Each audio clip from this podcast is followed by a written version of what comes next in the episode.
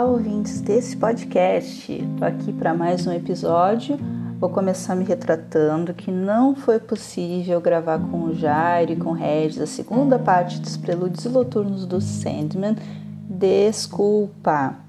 Eu acho que essa coisa de estar em contato com o Regis contaminou o Jairo e ele também está aproveitando para fazer viagens para ilhas paradisíacas. Então, é um problema que eu vou ter que resolver internamente aqui com essa minha equipe. Mas, uh, gente, brincadeiras à parte, como eu falei também antes, no episódio anterior, a gente tentou, sabe, que, que é aqueles 10 minutinhos de gravar e aí cair a internet e o fim do mundo acontecer. Então, não foi uma vontade nenhuma da equipe, realmente a gente está com dificuldade de agenda mesmo. Mas uma hora ele vai chegar, eu já não vou mais nem prometer. Eu não vou dizer, ah, no próximo, tarará. Não. Vamos vivendo a vida. Em um momento vai ter aí para vocês bem bonitinho a segunda parte.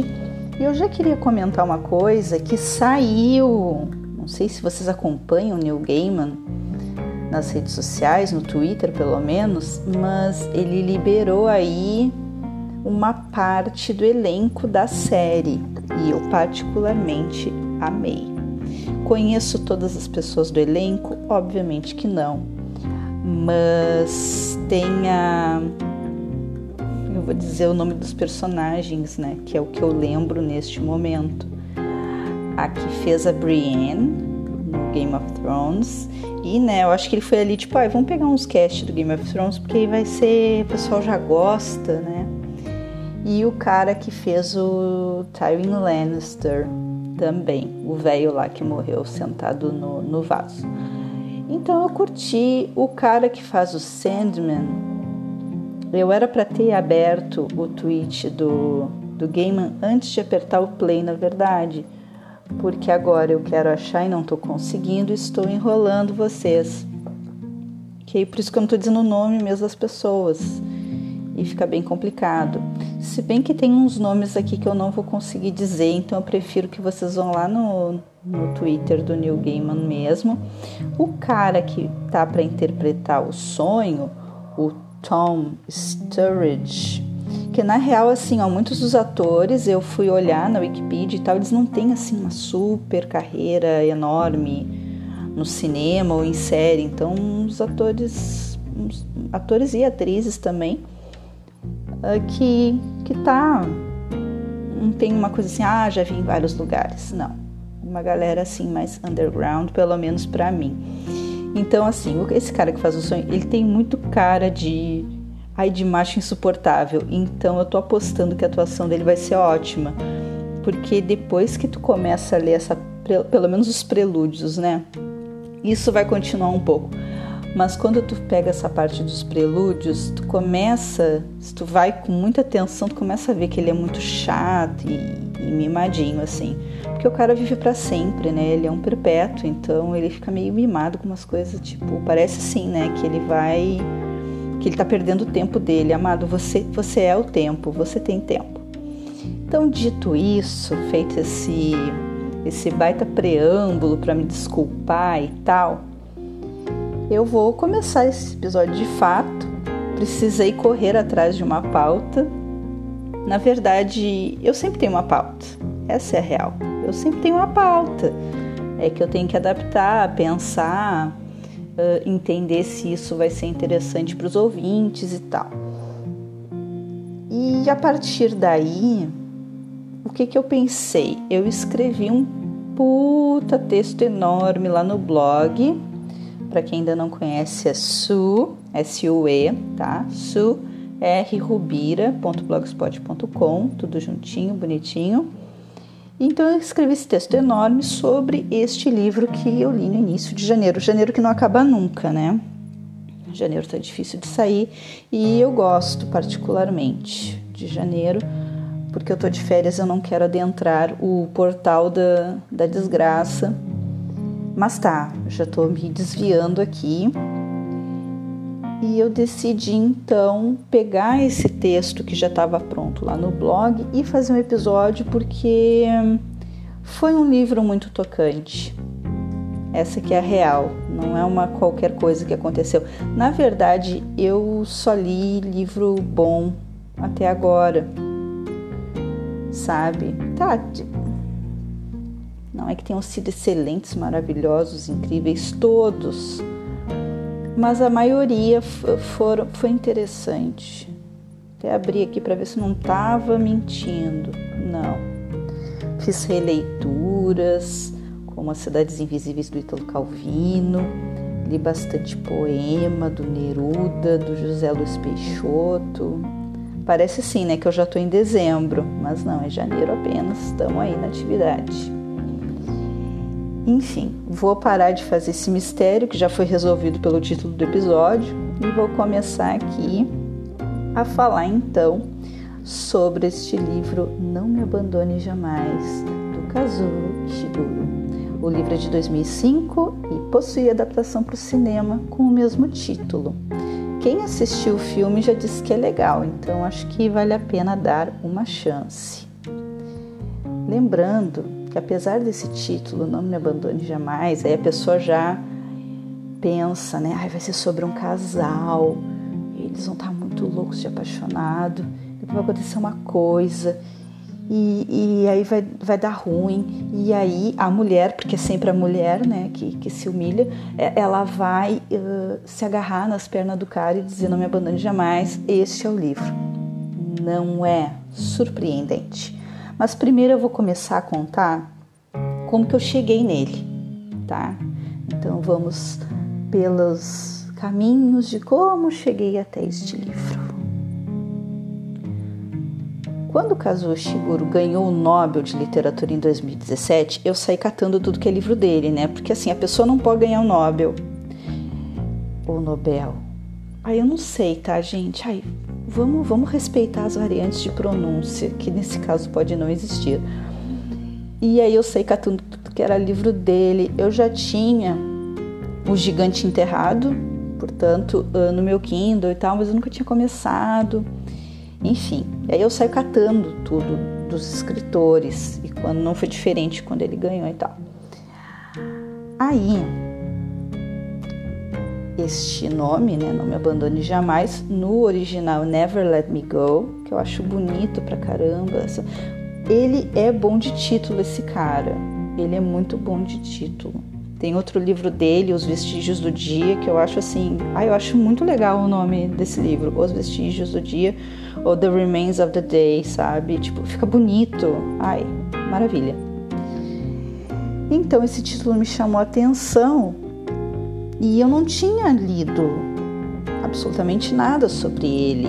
E talvez eu fiquei pensando que, tipo, tá, que seja essa história toda que eu contei para vocês, de ah, um casal, tarará, vai ser meio.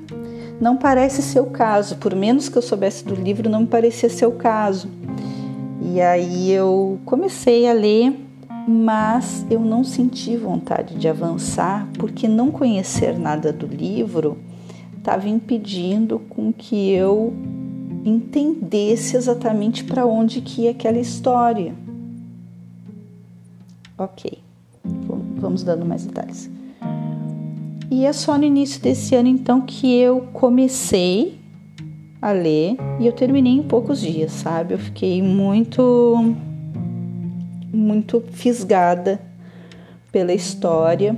Eu fui motivada por uma resenha de um amigo meu, o Lucas Brownstein, que ele fez lá no Goodreads. E o que me chamou a atenção é que ele disse que terminou o livro e precisou sair para caminhar, assim, sabe? Tipo, dar uma volta e arejar a cabeça e tal. E é claro, ele fala mais coisas na resenha. E eu fiquei, nossa, eu preciso voltar para este livro, porque tá, tudo bem, é, vai impactar, tem alguma coisa aí que eu não estou entendendo. E aí eu li a sinopse que estava no Goodreads também, e aí pá, foi mudou completamente a minha vida, a minha percepção e a minha vontade de ler esse livro. Então, assim, a gente tem que estabelecer o seguinte: que começar essa história sem saber absolutamente nada pode ser bom ou pode ser ruim. No meu caso, lá da primeira vez e tal, do Nobel Fever lá que eu tava, foi um pouco desanimador porque eu não sabia exatamente o que, que era. E aí começa com a rememoração da Kathy, é, que ela é cuidadora, está chegando no fim da carreira e tal, e tu fica meio. Ai, que, esquisito isso. E aí, se tu não tá muito na vibe, tu, tu abandona mesmo assim. E aí eu não tinha ideia de que se tratava de um romance distópico, porque ele é distópico, e por vezes ele é caracterizado como ficção científica.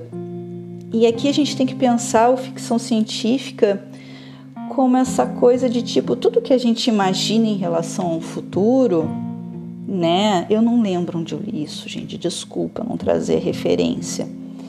Mas tudo que não precisa ter robô, entende? É essa a questão. Não precisa ter robô, não precisa ter uma inteligência artificial, não precisa ter, não precisa ter isso para que seja ficção científica. Basta que eu situe a minha história num futuro com algumas coisas, né, uh, que eu vou imaginar sobre aquela sociedade. Claro, isso pensando num, num, nível bem básico e a gente tem outros desdobramentos, talvez dentro do sci-fi. Eu não sou uma super leitora de sci-fi, embora eu goste bastante de algumas obras e tal. Então, tá, aí com essa coisa de distopia, ficção científica, nossa, mas não parece, porque a gente começa a ler, tipo, mas isso não parece. E é isso que dá toda a graça, né? Começar por esse lado já situa o leitor de que a gente não vai encontrar uma história normal, habitual, corriqueira. E ao mesmo tempo, gente, isso que é mais fascinante.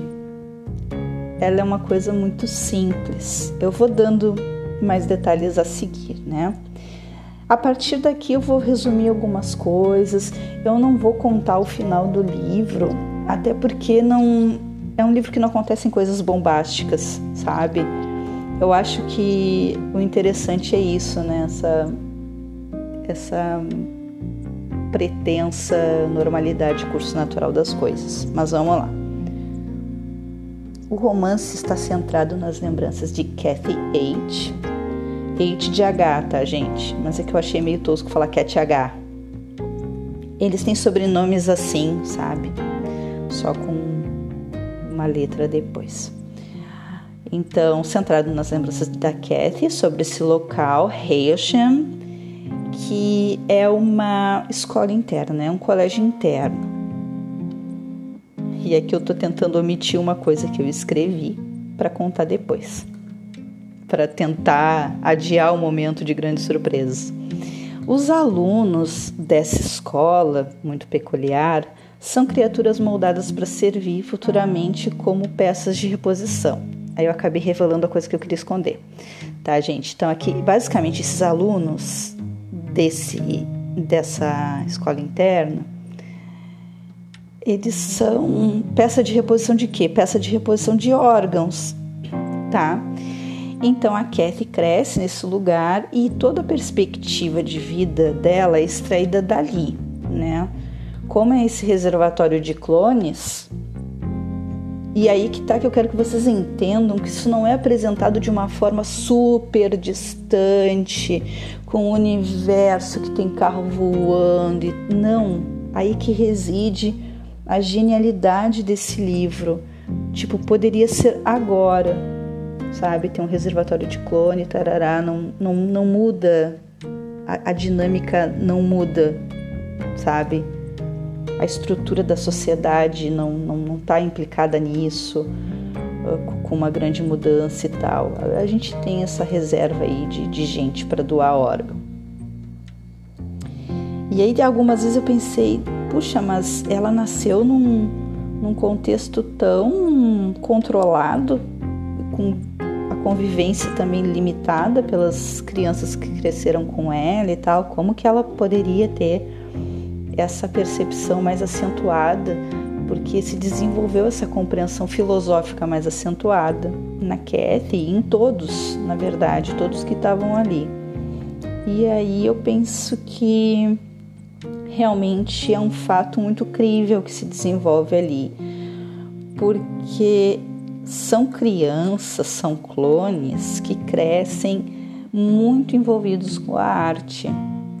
E isso aí era uma coisa que antes de ter uma noção mais mais concreta do que, que ia acontecer, quem na verdade que era clone e quem que não era, eu fiquei pensando, bah, mas que escola esquisita, assim, tipo, eles tinham que produzir arte, pintura, poesia, não sei o quê, e, e, e leram muito sobre arte, bah, mas que, que cabeção, né?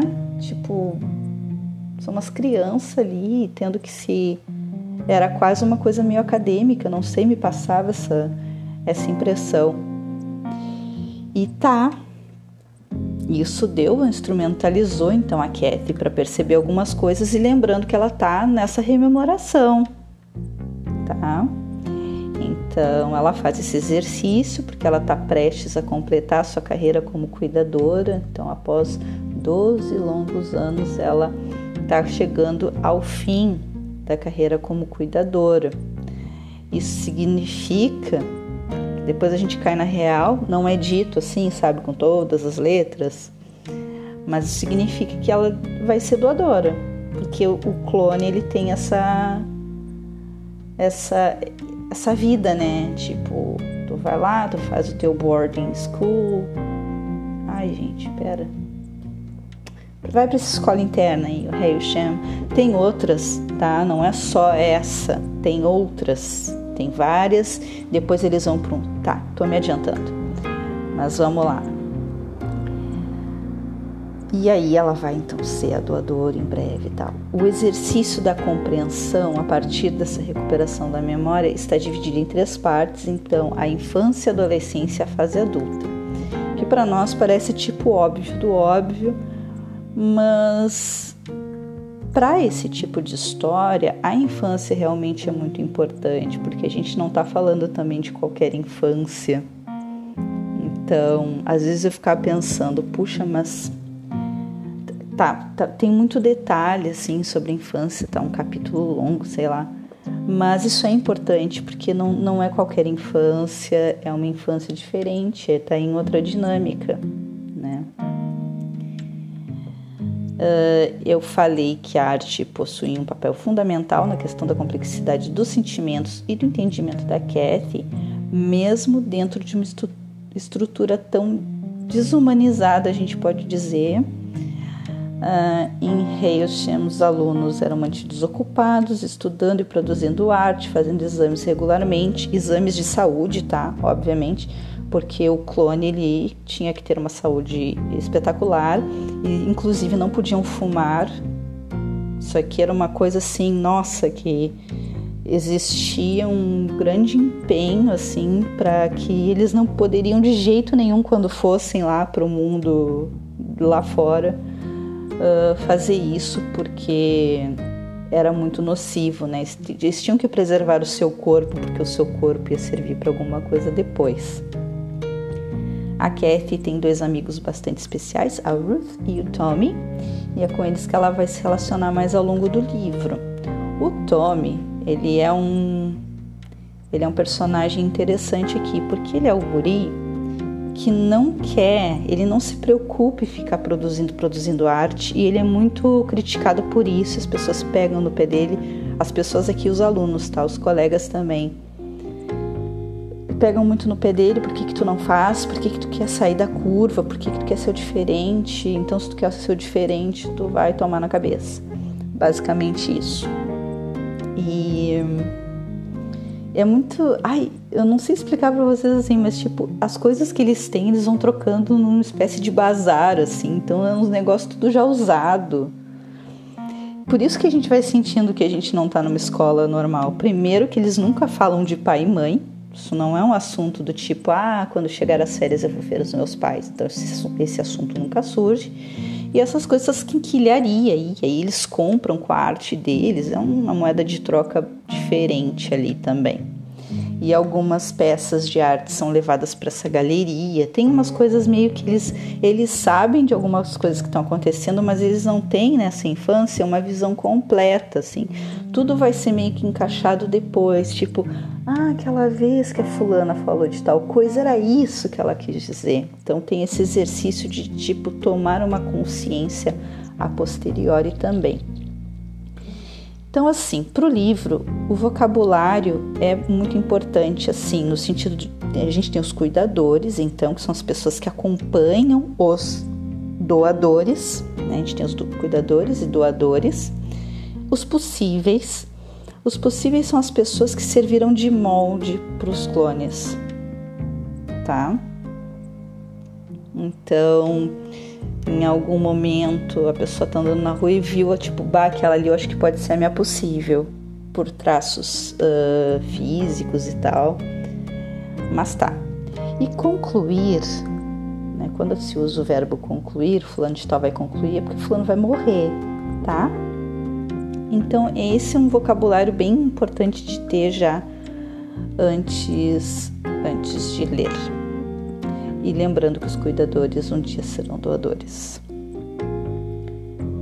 Por termos a perspectiva da Kathy, a nossa compreensão desse mundo é a percepção dela sobre toda essa situação espantosa para a gente, né? A gente fica muito espantado com essas coisas. Apenas recolhendo os cacos do passado, analisado em retrospecto certas falas, certas atitudes também, é que a Kathy vai chegar uma triste verdade sobre sua vida e a vida de todos os que foram clonados, existindo apenas para servir a outro propósito, quase destituídos de humanidade. Porque aqui tem essa. Eh, assim, como eu falei, não acontece nada de extraordinário. Nossa, agora vai surgir um troço muito foda. É, eu, é essa simplicidade das coisas que vão acontecendo, dessa relação uh, dos alunos com os guardiões, né? os professores são chamados de guardiões. Tem uma delas ali, a Miss Lucy, que ela tá meio achando, poxa, mas quando é que vocês vão contar real para essas crianças, do que, que elas servem e tal? E não é que as crianças nunca souberam o que, que ia acontecer, mas não, não ficava tudo muito claro. Elas sabiam de todos os processos até certo ponto, mas, claro, também eram crianças, às vezes. Tem isso, não iam ter um entendimento muito total por conta da idade, enfim. Os episódios narrados pela Kathy não são impactantes, não no sentido das reviravoltas apoteóticas que alguns livros tentam dar. Ela está vivendo a vidinha dela em Hailsham, brigando com alguns amigos, aproximando-se de outros, tentando entender o que tal pessoa quis dizer, qual a verdade deve ser descoberta. É isso que eu acabei de dizer para você, só queria deixar mais redondinho aqui como está colocado. Na segunda etapa, a adolescência, os jovens de Hailsham vão para o casaril. Ficou casaril na tradução, mas no original tá cottage. E cottage é tipo cabana. Então não sei o que aconteceu essa escolha do vocabulário. Mas tá, no casario. Também uma espécie de depósito, mas eles convivem com clones de outros centros. Eles começam a se dar conta de que ali em Hailsham eles eram muito valorizados, pela essa questão da arte e tal, toda uma função que na, nos outros centros não se observava tanto. Aí eles começam a trocar informações também, tipo, eles percebiam que muitas das pessoas que iam embora do casalio não voltavam, então provavelmente cada um tinha ido para sua funçãozinha lá de cuidador ou doador. Então segue a mesma questão, segue tendo que estar tá num lugar específico, todo um. É porque já está adolescente, né? Então tem, tem uma outra dinâmica com outras pessoas, mas ainda assim concentrado. E nessa parte aqui, a Ruth e o Tommy já têm um relacionamento. E é muito interessante que os relacionamentos aqui eles são meio frios, não sei dizer assim. Os, os clones eles super se relacionam, eles são estéreis, mas eles super se relacionam, transam, que é uma beleza assim, sem zero culpas. Tipo, não tem essa coisa assim, tipo, esse tabu. Claro que o pessoal lá, os guardiões, não vão ficar falando, ah, faça o que vocês quiserem, mas era tipo, ah, vamos, vamos fingir que a gente não tá vendo e deixar a galera também se divertir um pouco. A terceira e última etapa foca na vida adulta da Kathy o seu trabalho como cuidadora da Ruth e depois do Tommy. Isso aqui eu acho muito. Ai, é muito tocante, sabe? Porque tu, tu tá cuidando das pessoas para elas morrerem. Então é bem, é bem triste. E é a parte que vai, a gente vai ter a união das peças. A verdade que desaba sobre os ombros da Kathy e do Tommy é quase insustentável. E eu fiquei bem sem chão, assim, sabe? Uh, e, de novo, né? Nada apoteótico. Eu acho que essa coisa, assim, uh, a banalidade desse fato de existirem clones como se fossem essas pecinhas, essa fábrica de órgãos que torna tudo tão cruel e despido de ilusão também. E por não ser um local muito afastado no futuro, com prédios de aço e não sabe, é, é a gente aqui, poderia ser aqui. Acho que essa proximidade também nos deixa um pouco impactados. E talvez uma das coisas mais chocantes seja o fato de que o clone não se torna um doador de uma só vez. Uh, por isso que existem os cuidadores. Não é tipo, ah, eu, eu vou cuidar de uma pessoa, ela vai doar e daí acabou, doou tudo de uma vez. Ela pode passar por até quatro etapas de doação. Então, e assim, Lembrando também que a Kathy, ela fica numa função, ela é cuidadora de várias pessoas. Então, ela basicamente, quando ela chega nessa parte de tipo, bah, agora eu vou finalmente descansar, porque eu não aguento mais correr de um lado para o outro e tá sempre em função das pessoas. O cuidador basicamente chega ali no quarto do, do doador e fica conversando, comendo uns biscoitinhos, tomando uma aguinha e tal.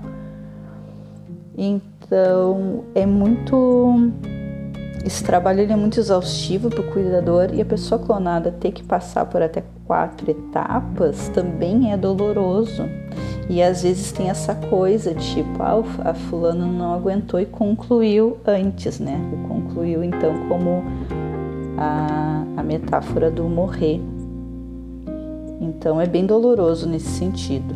O que, que é retirado a cada etapa não se menciona, não faz tanta diferença assim, saber ou não o que se sabe que é um processo bem, bem doloroso.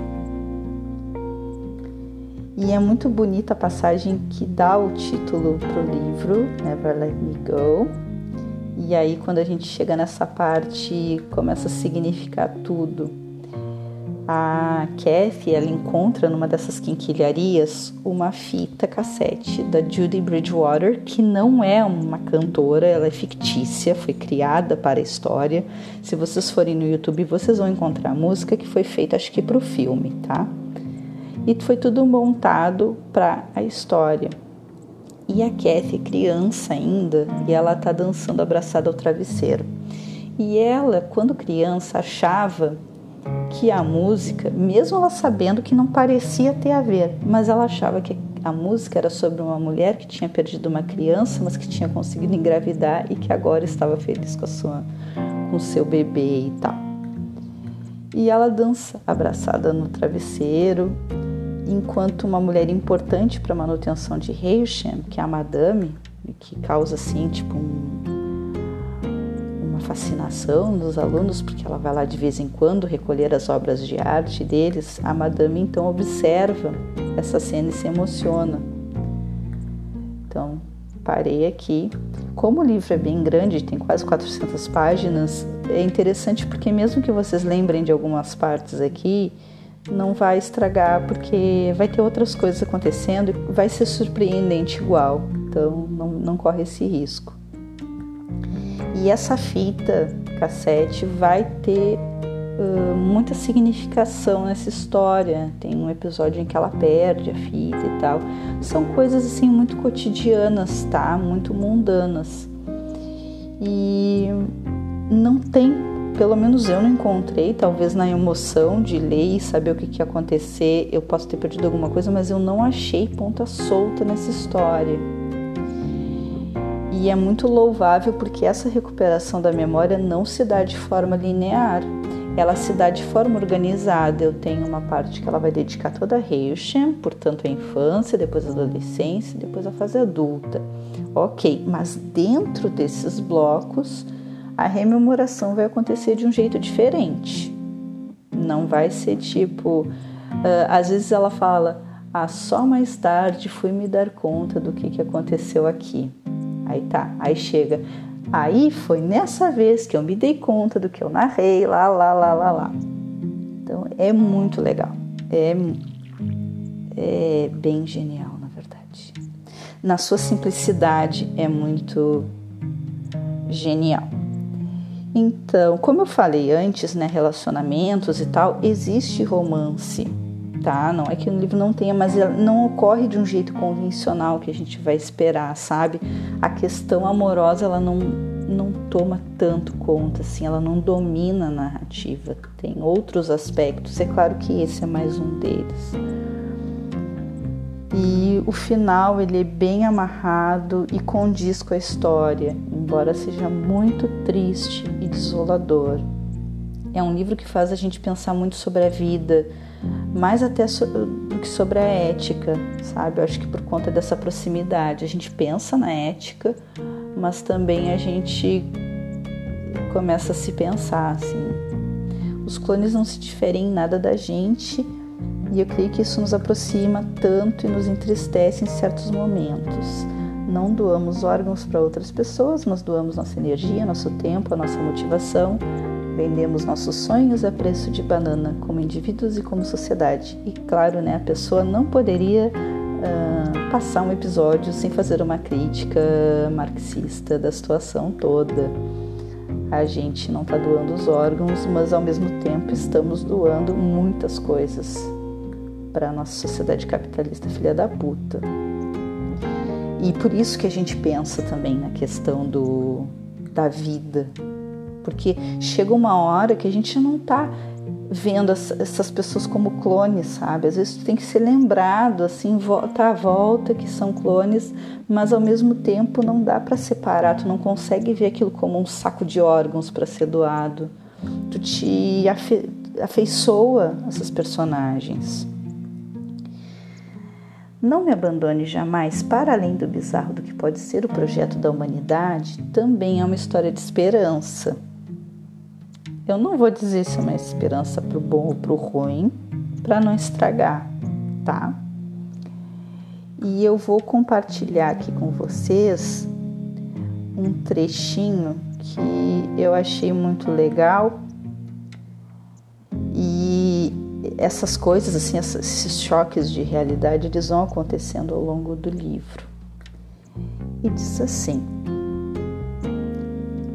Mas algo se perdera para sempre, e os desenhos davam a impressão de ser fruto de uma labuta intensa, quase como se tivessem sido copiados. E assim foi que aquele sentimento voltou outra vez, mesmo que eu tentasse mantê-lo à distância.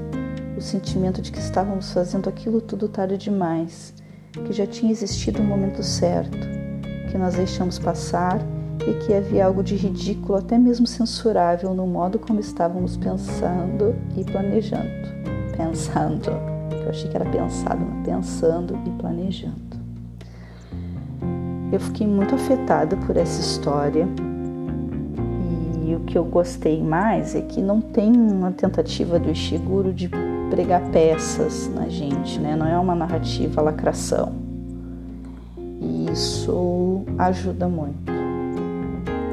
Tem enganação, é aquilo ali e a gente vai descobrir as coisas talvez um pouco depois, só porque a gente está acompanhando a percepção da Kathy, tá?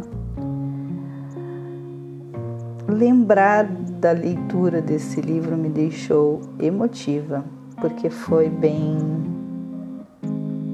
bem impactante assim, um final, ah, a pessoa fica para morrer assim. Por isso que vocês podem tentar ler esse livro numa época boa da vida. Só que a gente não tem tido oportunidade de ter uma época boa da vida porque Brasil, né? Mas dá para tentar.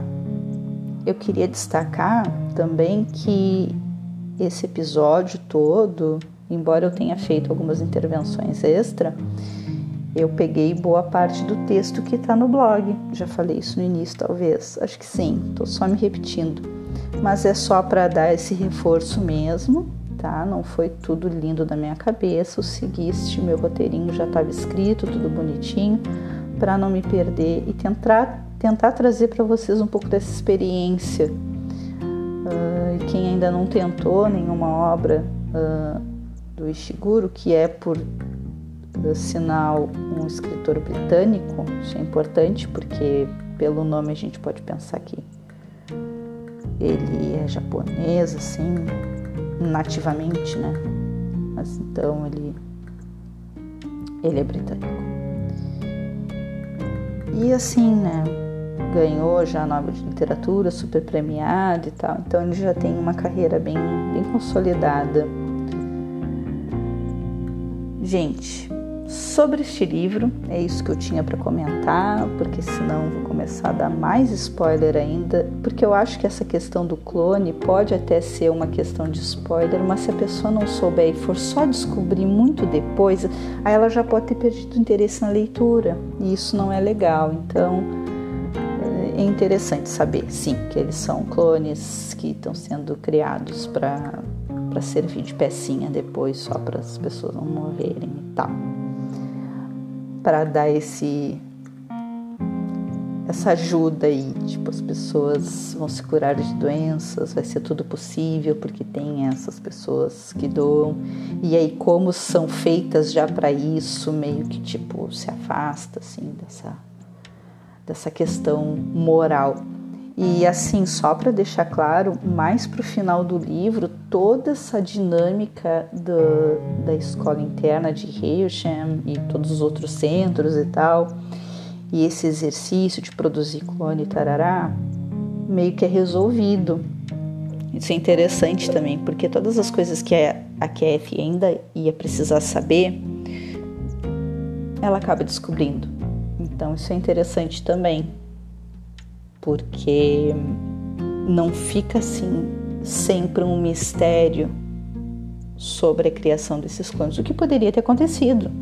A gente poderia ter sabido poucas coisas e aí a Kathy nunca teria descobrido exatamente por que, que se fez aquilo, qual era a intenção e etc. Mas ela obtém algumas respostas bem importantes num momento muito importante, ah, muito doloroso.